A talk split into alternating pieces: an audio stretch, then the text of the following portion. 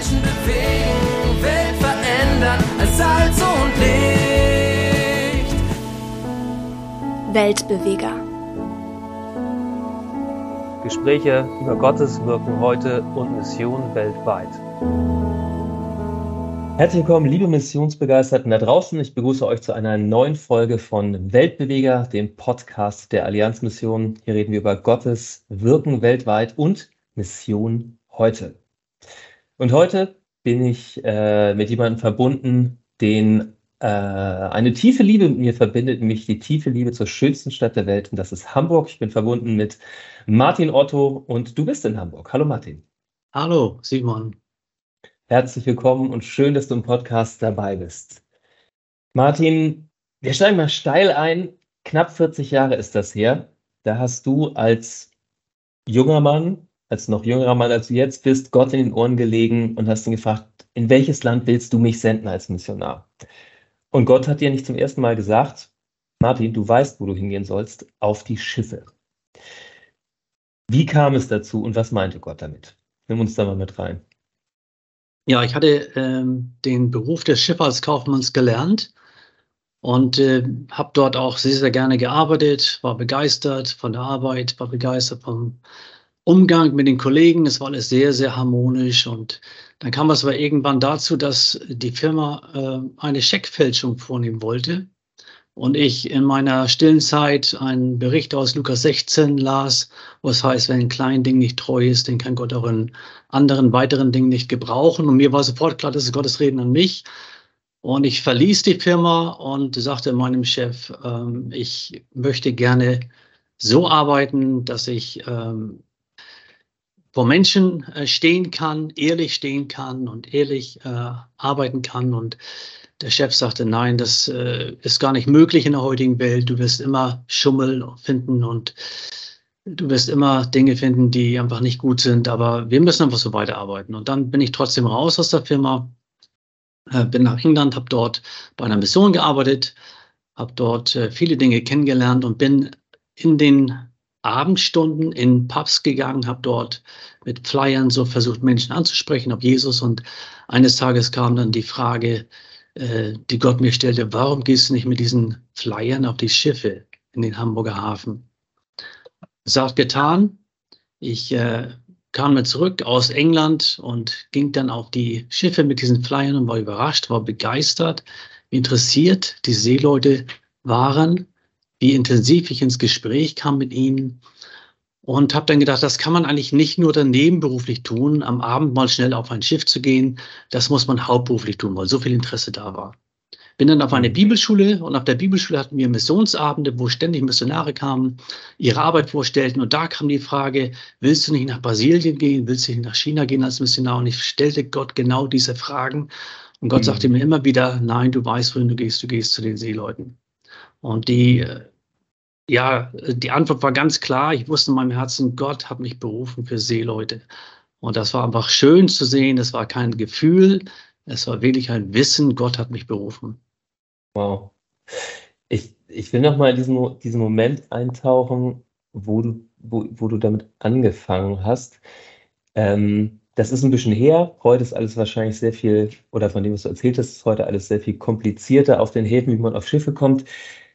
Erinnerst du dich noch das, auf das erste Schiff, wo du alleine hingegangen bist, um mit Leuten mit Jesus zu reden? Warst du da unfassbar auf, äh, aufgeregt? Mit welchen Sprachen hast du dich da äh, verständigt?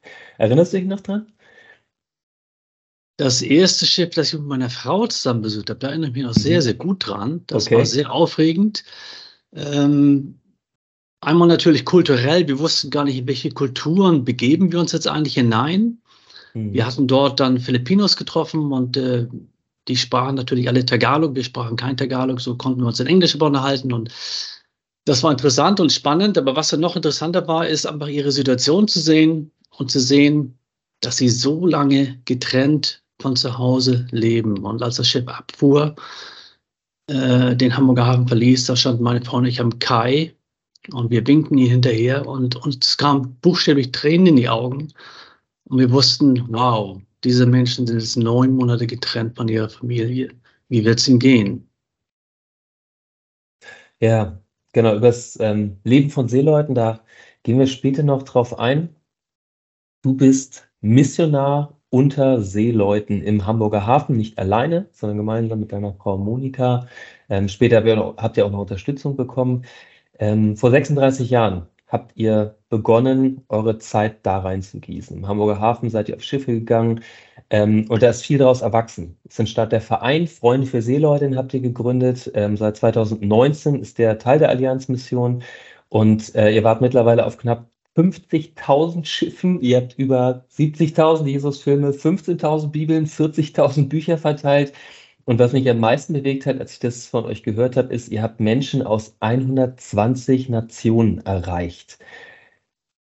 Das ist, genau, das ist äh, ja ein Lebenswerk. Es sind Jahrzehnte von Leidenschaft und Liebe für Seeleute.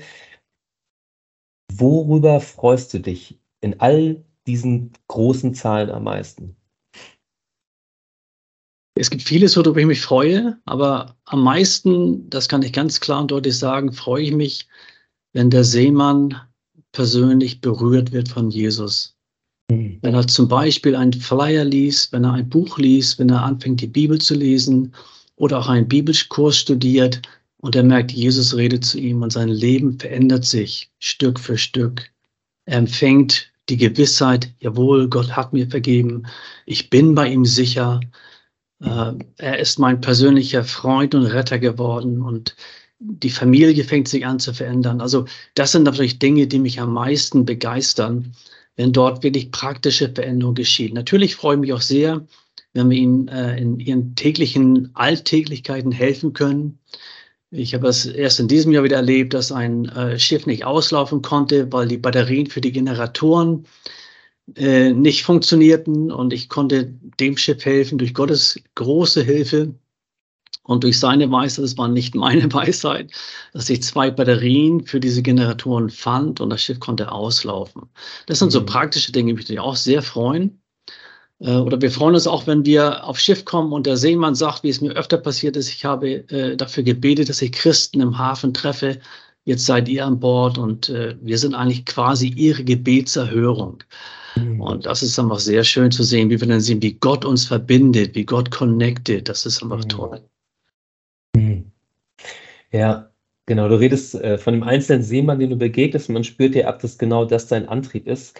Es erinnert mich daran, ähm, was ein großer Evangelist, äh, ich habe seinen Namen vergessen, einmal sagte, äh, oder beziehungsweise dass jemand äh, berichtete, der mit ihm unterwegs war, der sagte, der ist von der Bühne runtergekommen, wo er 10.000 gepredigt ist, er saß im Auto und er sagte, just one more. I want to reach just one more. Das ist das, spürt man dir ab, was dich treibt.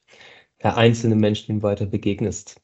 Gehen wir da doch mal rein. Wie, wie sieht denn das Leben von Seeleuten heute aus? Ähm, was sind ihre besonderen Herausforderungen? Also man hat vielleicht so, äh, hat er ja vielleicht so idealisierte oder klischeehafte Vorstellungen, also entweder von, keine Ahnung, den, den großen Abenteurern, die irgendwie auf beflaggten Schiffen die Welt erkundet haben. Das sieht heute ein ganzes Stück anders aus. Nimm uns mal mit rein in das Leben von Seeleuten heute und ihre Herausforderungen. Ja, das ist eine gute Frage. Also der Seemann ist nicht der Seemann, der mit einem großen Bart vor uns steht und der viel trinkt. Nein, der Seemann, der ist eigentlich ein Mann, ein Vater oft von äh, Kindern, der Ehemann einer Frau, der eigentlich ein Ziel hat, ich möchte meiner Familie helfen.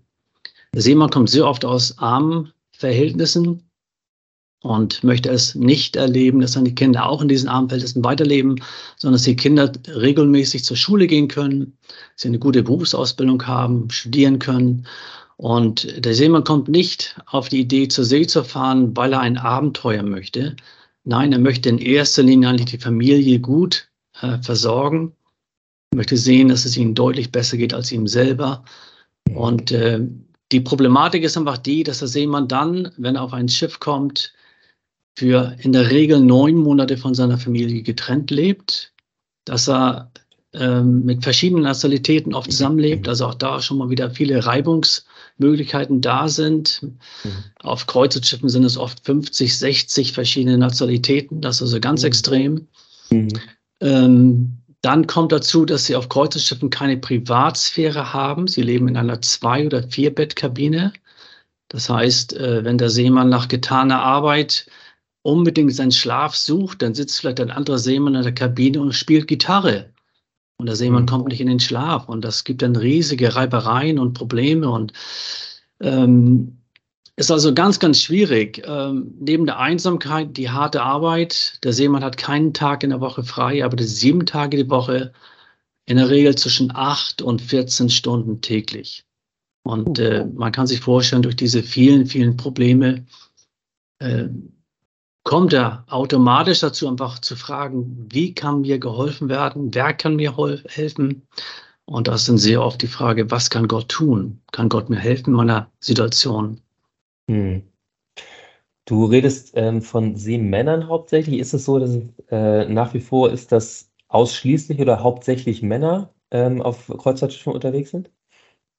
Also auf Frachtschiffen sind es eigentlich äh, zu 99 Prozent Männer, oh. aber auf Kreuzschiffen hm. sind es durchaus, ich würde vermuten, um die 20 Prozent Frauen, die dort mhm. arbeiten. Mhm. Und deswegen ist auf Kreuzfahrtschiffen das auch immer so, dass meine Frau gerne mit mir kommt, um den Frauen dort zu begegnen, ihnen zu helfen. Und das wird sehr, sehr gerne angenommen. Mhm. Was für, ähm, du, sagst, du sagst, auf einem einzelnen Schiff können, äh, können viele, viele unterschiedliche Nationalitäten versammelt sein. Was sind denn die Nationen, wo so die meisten Seeleute herkommen? Kann man das sagen? Ja, das ist eindeutig die Philippinen. Die stellen etwa 25 Prozent aller Seeleute weltweit. Mhm. Und darüber hinaus sind dann viele Inder unterwegs, viele Chinesen und dann auch Osteuropäer. Mhm. Das sind so eigentlich die Nationalitäten. Mhm. Wie ist das, wenn, ähm, genau, wenn die durch Begegnungen mit euch oder durch Bibelgruppen, die an, an, äh, an, an Bord von, ähm, von Schiffen entstehen, zum Glauben kommen? Ähm, erlebt ihr, dass sie diesen Glauben auch in ihre Herkunftsländer mit zurücknehmen? Und welche Herausforderung bringt das mit sich, weil das ja nicht unbedingt immer willkommen ist, als Christ zurückzukommen? Ja, das ist nicht so einfach. Äh, sie nehmen den Glauben mit zurück, aber dann passiert es, dass mir ein Seemann sagt, ich bin begeistert nach Hause gekommen, nachdem ich Jesus gefunden habe und meine Frau sagt, nein, ich bin katholisch, ich akzeptiere das nicht. Ich bete weiter den Rosenkranz, ich bete nicht zu Jesus. Oder ich äh, möchte einfach in der Kirche bleiben, ich möchte nicht in deine neu gefundene Kirche gehen. Und das mhm. gibt oft riesige Reibereien, Schwierigkeiten. Äh, passiert aber auch, dass das jemand nach Hause kommt und die Frau einfach sieht, oh, der hat sich ja wirklich verändert. Äh, da ist wirklich was passiert. Und die Frau fängt auch an, die Bibel zu lesen, fängt auch an, äh, Gemeinde zu besuchen und kommt auch zum lebendigen Glauben. Also wir mhm. sehen verschiedene Situationen, die da passieren. Und, aber grundsätzlich ist es einfach so, dass es relativ schwierig ist, wenn da jemand äh, nach Hause kommt, weil er ja eh nur in der Regel zwei Monate zu Hause ist und in diesen zwei Monaten so viele Dinge regeln muss. Und dann kommt sein neu gefundener Glaube noch dazu. Und das ist gar nicht einfach, das dann alles unter einen Hut zu bringen. Und mhm. äh, ja. Hm. Ihr habt über die Jahre ganz viel entwickelt, wie ihr, ähm, genau, wie es nicht bei Einzelbegegnungen bleibt, sondern wie ihr Seeleute auch geistlich versorgt, vernetzt, ausrüstet. Wie helft ihr ihnen konkret? Ja, uns ist wichtig, dass der Seemann nicht nur in Hamburg Evangelium bekommt, dass ihm nicht nur Hamburg praktisch geholfen wird, sondern dass er auch im nächsten Hafen wieder Hilfe findet. Deswegen fragen wir die Schiffe oder die, die Besatzung oft, wo ist denn der nächste Hafen, den ihr anlauft? Und dann sagen sie beispielsweise Rotterdam. Und dann schreiben wir eine E-Mail an unsere dortigen Kollegen nach Rotterdam und sagt, da ist Seemann XY, der braucht Hilfe in was für immer gearteter Art. Und äh, da ist Seemann XY, der hat angefangen, die Bibel zu lesen, der ist interessiert und der hat Fragen, der braucht Hilfe. Bitte kümmert euch um diesen Seemann. Und der Seemannsmissionar in Rotterdam äh, tut dann idealerweise das Gleiche, fragt dann wiederum, äh, wohin ist, fährt dann dein Schiff? Und der Seemann sagt dann, ja, jetzt fahren wir nach Sydney, Australien. Dann schreibt er eine E-Mail nach Australien und erhält hoffentlich dort auch wieder die praktische geistige Hilfe, die er braucht. Und so versuchen wir den Seemann idealerweise in jedem Hafen der Welt Hilfe anbieten zu können. Wow. Das spricht von einem großen Netzwerk. Kann ich es mir so vorstellen, dass in allen großen Häfen der Welt es ähm, vergleichbare äh, Seeleute-Missionen gibt, wie ihr das in Hamburg macht? Es wäre schön, wenn es in allen Häfen es gäbe, aber es sind leider noch etliche Häfen, die unbesetzt sind. Aber doch haben wir schon eine ganze Menge Häfen, äh, in die Seeleute kommen, wo wirklich Seemannsmissionen vor Ort sind, wo ihnen geholfen wird. Und, aber es ist sehr ermutigend und trotzdem beten wir weiter, dass Gott Missionare beruft, die diese Arbeit gerade an den Häfen anfangen.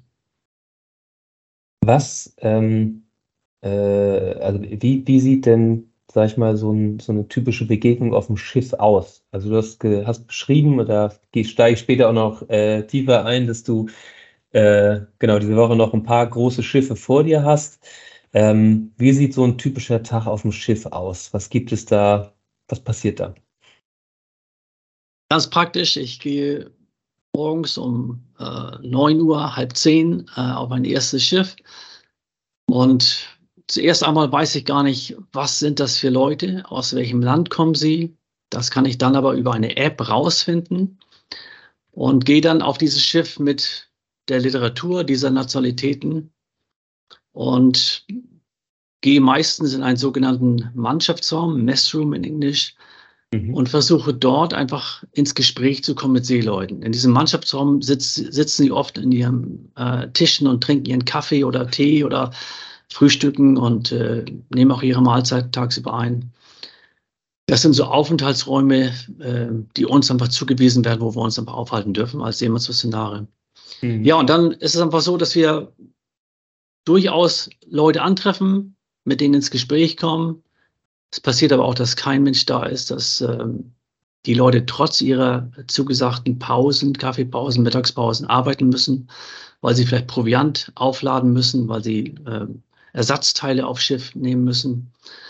Und dann ist es durchaus möglich, dass wir um 10 Uhr Kaffeepause, 12 Uhr Mittagspause, 3 Uhr Kaffeepause keine Menschen antreffen. Das alles passiert. Ähm, wenn dem so ist, dann lassen wir Literatur auf den Schiffen und gehen weiter zum nächsten Schiff. Mhm. Wenn aber Menschen da sind, Seeleute da sind, mit denen wir ins Gespräch kommen können, dann versuchen wir einfach so lange da zu sein, wie es irgendwie nötig ist oder wie der Seemann es auch eigentlich einfordert. Es ist oft so, dass der Seemann sagt, kannst du für mich beten, ich habe das und das Problem. Oder der Seemann sagt, kannst du mir praktisch helfen, ich brauche vielleicht die und die Medizin. Und dann sind wir so lange da, wie es eigentlich nötig ist, um mit mhm. dem Seemann einfach äh, Gespräche zu führen, ihm praktisch zu helfen. Aber wie gesagt, jedes Schiff ist so anders und wir wissen nie, was wir antreffen, wen wir antreffen. Wir wissen nie, ob wir überhaupt auf Schiff auch raufkommen. Es passiert durchaus, dass verschiedene Behörden an Bord sind, dass der Zoll an Bord ist, dass äh, andere Behörden da sind, die das, die Schiffe überprüfen und dass man sagt, nein, hier ist so viel Trubel, bitte kommt zu einem späteren Zeitpunkt wieder. Also es ist, jedes Schiff ist so anders, so unterschiedlich. Ich kann nicht sagen, ich habe jetzt 36 Jahre diese Arbeit getan und jetzt weiß ich, wie der Hase läuft. Nein, ich bin jeden Tag abhängig von Gott und bin abhängig davon, dass er mich richtig führt, zum richtigen Zeitpunkt, zum richtigen Seemann. Wow. Es gibt einen Kurzfilm über eure Arbeit, ähm, heißt The Messenger. Ähm, ich verlinke den auch in den Show Notes. Und da sieht man, wie du in der Messe eine Kurzandacht hältst. Äh, man sieht Begegnungen, sieht, wie du im Hafen unterwegs bist. Und man sieht auch, wie ähm, du und deine Frau Monika gemeinsam äh, im Gästebuch äh, bei euch zu Hause blättert. Viele der ähm, Seeleute sind über die Jahre auch bei euch zu Hause privat zu Gast gewesen, wenn sie gerade mal wieder in Hamburger Hafen waren. Da sind Einträge aus vielen Nationen. Wenn du zurückschaust, was ist eine oder zwei bewegende Hoffnungsgeschichten, ähm, die hängen geblieben sind? Die eine, an die ich mich sehr, noch gut, sehr gut erinnere, ist die äh, von einem philippinischen Koch, der zum Glauben kam in Hamburg, mit dem ich auch mitfahren durfte von Hamburg nach Rotterdam. Das war ganz spannend. Er hat seinen Kapitän gefragt. Der Kapitän sagt, ja, das ist gut. Äh, du darfst gerne mitfahren. Und dann haben wir ihn eingeladen zu uns nach Hause bei der nächsten Reise. Und er kam dann zu uns und sagte, ich habe jetzt ein Problem. Ich bin zum Glauben an Jesus gekommen, aber ich habe jetzt zwei Frauen zu Hause. Welche sind jetzt meine richtige? Uh. Und das war relativ schwierig, da konkret Antwort drauf zu geben. Und wir haben gemerkt, wir brauchen wirklich viel Weisheit, um Seeleuten in diesen Fragen weiterzuhelfen. Aber es war ermutigend zu sehen, dass sich dieser Seemann dann hat taufen lassen, dass er äh, sich hat ähm, eine Gemeinde gesucht und äh, dort wirklich ähm, ja, Anschluss gefunden hat, weiter im Glauben gewachsen ist. Und ähm, dann haben wir eine andere Situation, wo ich auf ein Schiff ging und ich ging die Gangway hoch und ein Chinese kam mir entgegen und ich habe ihm spontan auf der Gangway eine Bibel in Chinesisch gegeben. Was ich sonst eigentlich normalerweise nie mache. Und der Seemann, der fing dann an zu weinen und ähm, ich war überrascht und war verwirrt. Warum weint er jetzt? Was ist jetzt? Habe ich was verkehrt gemacht in der Kultur? Hätte ich das nicht tun sollen? Und der Seemann sagte, nein, du hast nichts verkehrt gemacht. Das ist die erste Bibel in meinem Leben. Ja, diese mhm. Bibel dann intensiv gelesen, mhm. ist zum lebendigen Glauben gekommen, allein durchs Bibellesen. Und hat mir nachher einen Satz mitgegeben, ganz plakativ. Er sagte, man muss doch eigentlich dumm sein, wenn man nicht an Gott glaubt.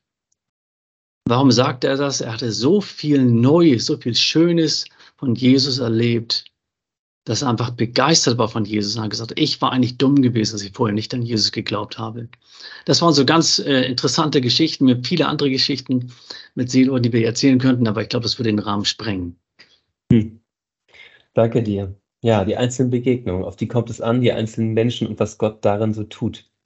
Ihr seid nicht allein unterwegs, sondern seit 1991 schon ähm, habt ihr ein weiteres Ehepaar an der Seite, nämlich Doris und Volker Lamarck, sind ebenfalls als äh, Missionare unter Seeleuten Hamburger Hafen äh, tätig und auch bei uns bei der Allianzmission dabei. Ähm, wie äh, sieht eure Arbeit als Team aus? Also wie, wie plant ihr gemeinsam die nächste Woche zum Beispiel?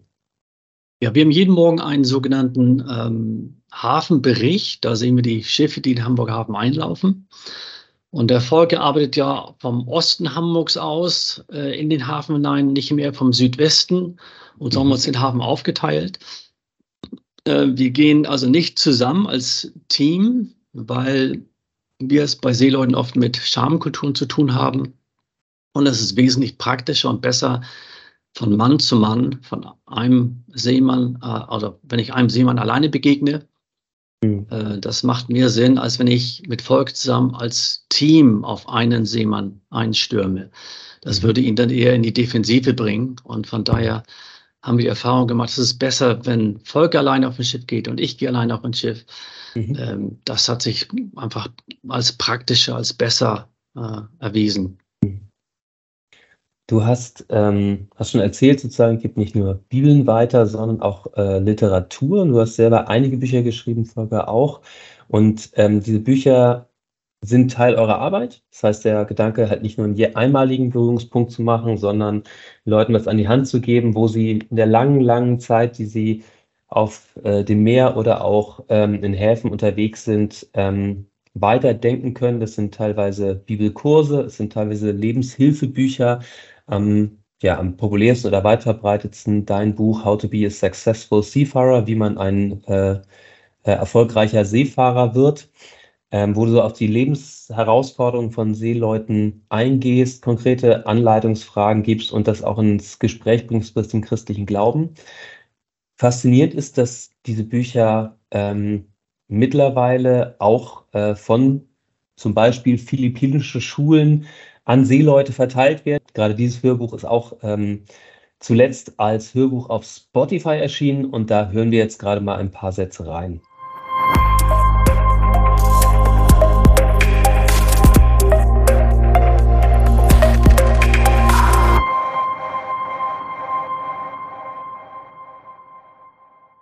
Captain Terry Lee and his wife Voon, both born in Malaysia, but now residents of Australia, have been longtime friends of mine.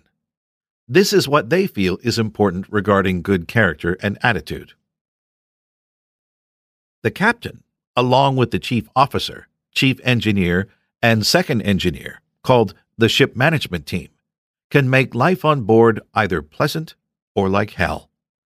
The personality of the captain will influence the working environment or vibes on the ship. An accommodating and compassionate captain along with the ship management team, will make life comfortable for a crew. A loud captain, on the other hand, will be intimidating, causing fear among the crew, and that will result in a lack of concentration on the job.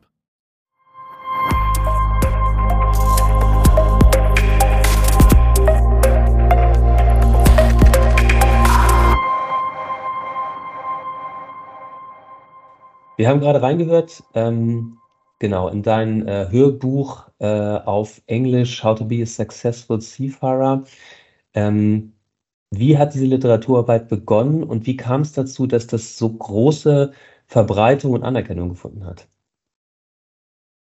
Ja, begonnen hat die Literatur eigentlich aber deshalb, weil der Seemann ja eigentlich äh, den Großteil seines Lebens auf See verbringt. Und ähm, anders wie in der Gemeinde, wo ich mit dem einzelnen Gemeindeglied Woche für Woche weiterarbeiten kann. Ich kann mit ihm am Mittwoch beispielsweise ein Bibelstudium machen. Am Sonntag bin ich in der Gemeinde wieder mit ihm zusammen und kann mit ihm Dinge durchsprechen, über verschiedene Dinge reden, Fragen beantworten, mit ihm beten. Also ich kann ihn wirklich weiter begleiten. Das kann ich mhm. bei dem Seemann nicht, weil er ja, mhm.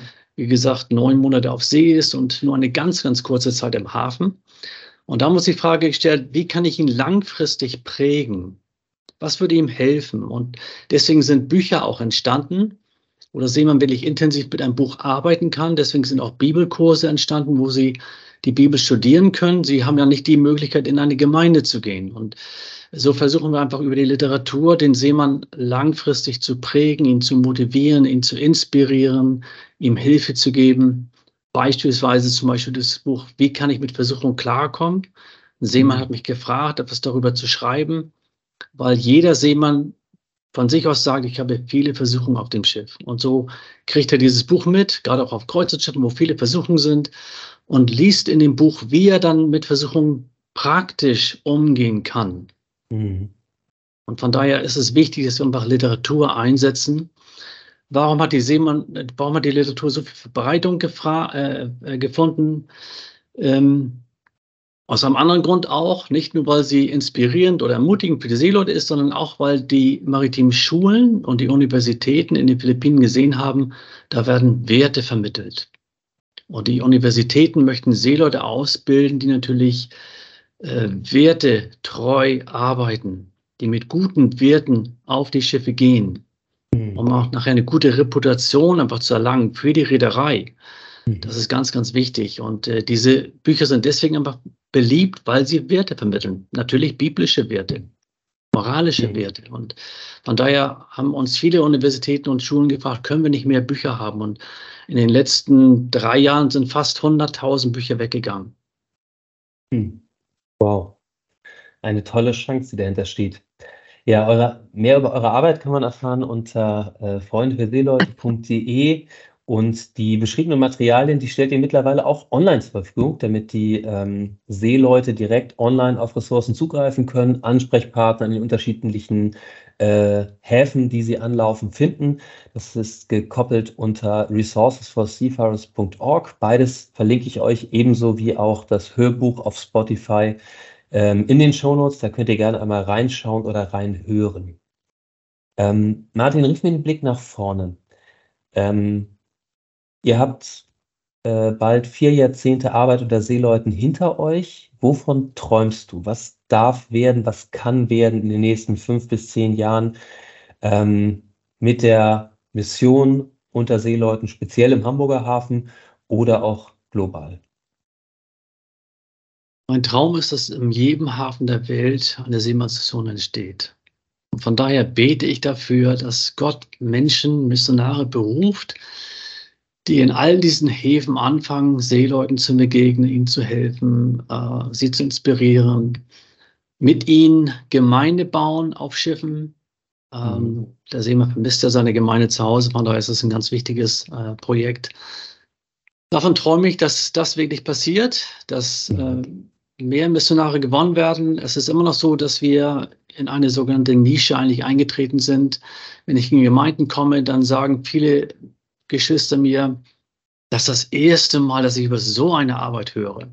Hm. Und das sollte sich eigentlich verändern. Mir ist das ein Wunsch, dass äh, Gemeinden davon mehr mitbekommen, sich intensiver dafür einsetzen können, beten können, auch geben dürfen und äh, praktisch helfen können. Ähm, hm. Wir haben ja beispielsweise äh, Dutzende von Strickerinnen, die Mützen für Seeleute stricken und praktisch helfen. Eine ganz tolle Sache. Ja, mir ist es weiterhin ein Wunsch und wovon ich auch träume, ist, dass die maritime Welt in den Philippinen, dass sie durchdrungen wird mit dem, mit dem Evangelium. Und dazu helfen auch die Bücher. Äh, wir sind froh und dankbar, dass wir im Moment etwa 40, 45 Schulen und Schifffahrtsfirmen haben, die äh, auf diese Bücher eigentlich schon eingestiegen sind und ähm, die mit diesen Büchern teilweise arbeiten, teilweise sie reinnehmen in ihr Curriculum. Mhm. Und äh, ja, das ist eigentlich unser Wunsch, dass das noch viel mehr Verbreitung findet. Mhm. Und ein drittes vielleicht, ich wünsche mir und ich träume davon, dass immer viel mehr Vernetzung weltweit unter den Missionen stattfindet. Ja, danke dir. Ein großer Ausblick. Kannst du uns benennen, wie viele Seeleute gibt es denn heutzutage ungefähr, die auf den Weltmeeren so unterwegs sind? Kann man das schätzen? Es sind so ziemlich genau 1,5, 1,6 Millionen Seeleute äh, wovon wow. das sich unter, natürlich wieder unterteilt in ähm, drei Viertel sogenannte Mannschaftsgrade und dann vielleicht das andere Viertel Offiziere, äh, mhm. Ingenieure. Ja, eine große Menge an Menschen. Wenn du sagst, äh, du wünschst dir sehr, dass mehr Missionare sich auf den Weg machen, ihnen zu dienen, was sollte jemand mitbringen, der als Seeleute-Missionar äh, an den Start geht? Also wie man bei dir sieht, man muss dafür nicht ans andere Ende der Welt reisen, sondern man kann auch in Hamburg wohnen. Man muss auch nicht äh, neun Monate lang auf dem Schiff sein, wie die Seeleute es sind. Was sollte jemand mitbringen? In erster Linie glaube ich an eine Berufung. Mhm. Ich habe verschiedene Missionare erlebt, die haben die Arbeit schnell wieder aufgehört, weil sie keine Berufung erfahren hatten. Mhm. Aber wenn die Berufung da ist, dann ist, glaube ich, ganz, ganz wichtig, dass sie kulturell sich eindenken, einleben in das mhm. Leben der Seeleute, mhm. dass sie ähm, da möglichst ganz viel studieren über Kultur, Schamkultur, Schulkultur, welche Kultur auch immer, dass sie sprachlich fit sind, ganz wichtig, und dass sie auch praktisch den Seeleuten helfen wollen. Also es genügt nicht, dass ich jetzt aufs Schiff gehe und dem Seemann eine Bibel gebe und sage, friss oder stirb. Nein, dass ich wirklich auch bereit bin, ihm praktisch zu helfen ihn vielleicht einzuladen zu mir nach Hause, mit ihm vielleicht in die Stadt zu fahren, wo er wichtige Einkäufe erledigen kann oder sollte. Äh, also es ist ein ganz großes Paket eigentlich. Ähm, es ist nicht nur so, dass ich gehe und predige und ich bin dann fertig mit meiner Arbeit. Nein, ich möchte bereit sein einfach für alle Dinge, die einfach den Seemann so betreffen. Mhm. Äh, nicht nur predigen, äh, sondern wirklich auch bereit sein, einfach ganzheitlich, vielleicht ist das der beste Begriff, dem Seemann ganzheitlich zu helfen. Mhm. Okay. Also ein evangelistisches Herz, der Wunsch, sich in Kulturen einzuarbeiten ähm, und ähm, die Bereitschaft dafür, ganzheitlich zu helfen. Ja, wow. Äh, Martin, wie können unsere Zuhörer Teil der Mission unter Seeleuten werden? Was, äh, wie, was gibt wo können wir konkret für euch beten? Wie kann man euch unterstützen oder mit euch verbunden sein? Ja, du hast es gerade erwähnt, äh, konkret für euch beten. Das ist eigentlich das A und O. Wir sind begeistert, wie Gott uns auf Schiffe führt, ähm, weil einfach viele, viele liebe Freunde, äh, Beter äh, treu waren und gebetet haben. Ich möchte ein Beispiel nochmal geben. Wir stehen vor einem Schiff, ähm, das ist eigentlich so eine Art Geheimschiff gewesen. Das gibt es nur einmal in der Welt. Und ich merke plötzlich, mein Kollege hat keinen Ausweis dabei. Hm. Und es ist unmöglich, auf sein Schiff raufzukommen ohne Ausweis. Hm. Wir beten, kommen an die erste Wache und der Offizier sagt, Menschen, die Gottes Wort mitbringen, sind immer willkommen. Kommt herein.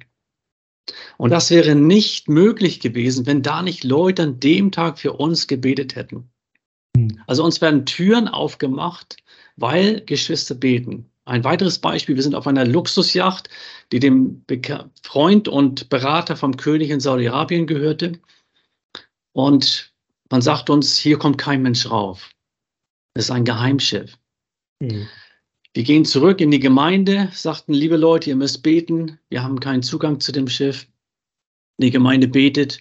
Ich gehe in der nächsten Woche wieder zum Schiff und treffe an dem Morgen vermutlich den einzigen Christen an, der als diensthabender Offizier da war und er sagt, kommt herein. Hm. Und ich konnte dort ein Bibelstudium anfangen und zwei Seeleute kamen zum Glauben. Hm. Das sind Dinge, die sind nur möglich, weil viele Freunde, Bekannte, Geschwister einfach für uns gebetet haben. Mhm. Und ich sage immer, das Gebet öffnet uns die Türen zu den Schiffen. Wir haben nach 36 Jahren nicht die Weisheit, die haben wir immer noch nicht, wie wir ein Schiff betreten sollen. Wir brauchen das starke Gebet. Und das ist für mich das Wichtigste überhaupt, das Gebet. Das Zweite ist, ihr dürft uns gerne einladen, eure Gemeinden, dass wir die Arbeit bekannter machen dürfen. Auch das tun wir sehr, sehr gerne. Wir kommen gerne und äh, berichten von dem, was Gott tut und stellen die Arbeit konkret, praktisch vor. Und das Dritte, ihr dürft auch gerne weitersagen von dieser Arbeit. Ähm, wir sind auch dankbar für Stricker, die Mützen stricken für Seeleute, die Schals stricken, die sich so praktisch einsetzen. Das sind vielleicht erstmal so ein paar Dinge, die wir sagen können. Dankeschön. Wer sagt, möchte mehr über äh, dich, Martin, erfahren, der kann unter allianzmission.de slash Otto ähm, genau Kontakt aufnehmen, kann euch mit Spenden unterstützen, ähm, erfährt Informationen und wird auch weitergeleitet auf eure Homepage. Auch das packe ich mit in die Show Notes. Martin, danke dir für den Einblick heute. Es gibt noch viel mehr zu erzählen, aber für heute darf das reichen. Wir schließen, wie wir es immer tun in unserem Podcast, nämlich damit, dass du ähm, ein, äh, dass du äh, den Abschluss setzen darfst. Und ich frage dich, welchen einen Satz gibst du unseren Hörerinnen und Hörern mit? Zwei Sätze, wenn ich darf. Das eine ist Danke für eure Unterstützung und das zweite ist Betet bitte weiter für uns. Das Gebet hat wirklich so eine mächtige Wirkung und wir haben so viel erlebt. Danke für eure Gebete. Danke für Ihr Interesse und dass Sie so Teil von Gottes weltweiter Mission sind. Thank you.